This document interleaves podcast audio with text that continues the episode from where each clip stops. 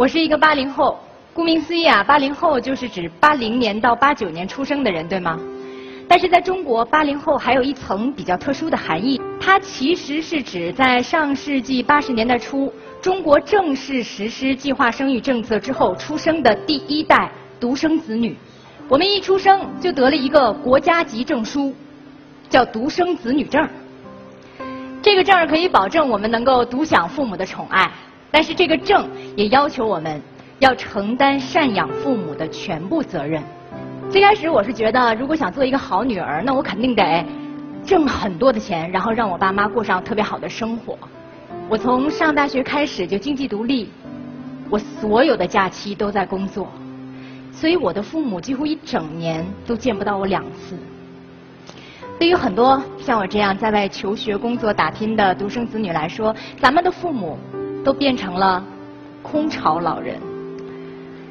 有一天，我妈给我打电话说，早上你爸坐在床边在那掉眼泪，说想女儿了。你知道我当时第一反应是什么吗？哟，至于吗？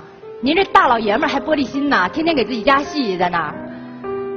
但是后来有一次我回家，那个下午我永远记得。老爸侧坐在窗前，虽然依旧虎背熊腰，但腰板没以前直了，头发也没以前挺了。他摆弄着窗台上的花，说了一句：“爸爸没有妈妈了，爸爸没有妈妈了。”大家觉得这句话在表达什么？悲伤、软弱、求呵护。我只记得我小的时候，如果梦到我妈不要我了，我就会哭醒，我特别难过。但我从来都没有想过，爸爸没有妈妈了是一种什么样的感觉呢？我发现，在这个在我印象当中无比坚不可摧、高大威猛的男人，突然间老了。爸爸没有妈妈了，表达的不是悲伤，也不是软弱，而是依赖。父母其实是我们每个人最大的依赖，而当我们的父母失去了他们的父母，他们还能依赖谁呢？所以在那一刻，我才意识到，父母比任何时候都需要我，而且他们后半辈子能依赖的只有我。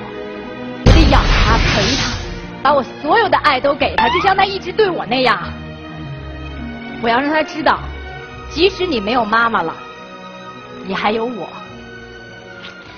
所以从那以后，我愿意适当的推掉一些工作聚会，我挤时间多回家，我陪他们去旅行，而不再是把钱交到旅行社让别人带他们去吧。因为我明白了一点，赡养父母绝对不是把钱给父母让他们独自去面对生活，而应该是我们参与他们的生活，我们陪伴他们享受生活。所以，我每次回家哈，就会带我妈去洗浴中心享受一把。有一次哈，我正给我妈吹头发，旁边一阿姨说：“哎，你女儿真孝顺。”我妈说：“大家都说女儿是小棉袄，我女儿羽绒服。”幸亏没说军大衣。那阿姨又说：“我儿子也特孝顺，在美国每年都回来带我们出去旅游。”说着吧，阿姨还把手机掏出来了，给我妈看照片，说：“你看我儿子多帅，一米八五，大个儿，年薪好几十万。”我当时有点觉得画风不对呀，为什么呢？当一位阿姨向你的妈妈展示她儿子的照片，并且报上了身高、体重、年薪的时候，笑的都是相过亲的，你懂的。就在这个时候。阿姨说了一句让我们全场人都傻了的话，她说：“可惜不在了，不在了。”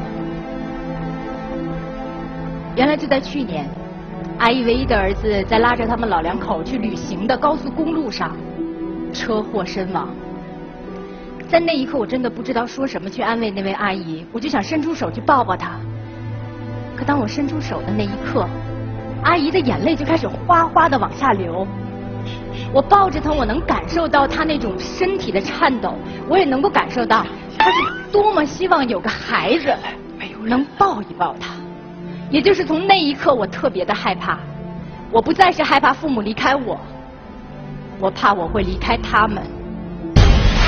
而且经过这件事，我对于一句话的理解有了更深入的这样的感觉，叫做“身体发肤，受之父母，不敢毁伤”。原来我只觉得这句话应该是我应该珍惜自己的身体，珍惜自己的生命，别让爸妈担心，对吧？但是现在我发现，不仅如此，我们对待别人也要这样，因为每一个人都意味着一个家。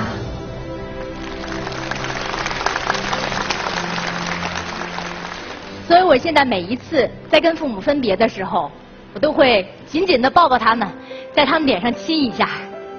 可能像拥抱、亲吻这种事，对于我们大多数的中国父母来讲，都一开始是拒绝的。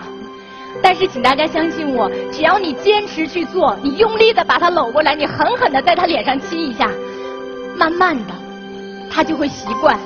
像我现在走的时候，我妈就自然的把脸送过来，这样他们就会知道你在表达爱。我想，作为独生子女。我们确实承担着赡养父母的全部压力，但是我们的父母承担着世界上最大的风险。可是他们从不言说，也从不展现自己的脆弱。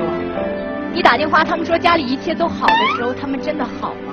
作为子女，我们要善于看穿父母的坚强。这件事越早越好，不要等到来不及了，也不要等到没有机会了。就像所有的父母都不愿意缺席子女的成长，我们也不应该缺席他们的衰老。龙应台有一篇目送，他在结尾告诉我们不必追。可是今天我想告诉大家，我们就得追，而且我们要从今天开始追，提早追，大步去追。至亲之情不应该是看着彼此渐行渐远的背影，而应该是你养我长大，我陪你变老。谢谢大家。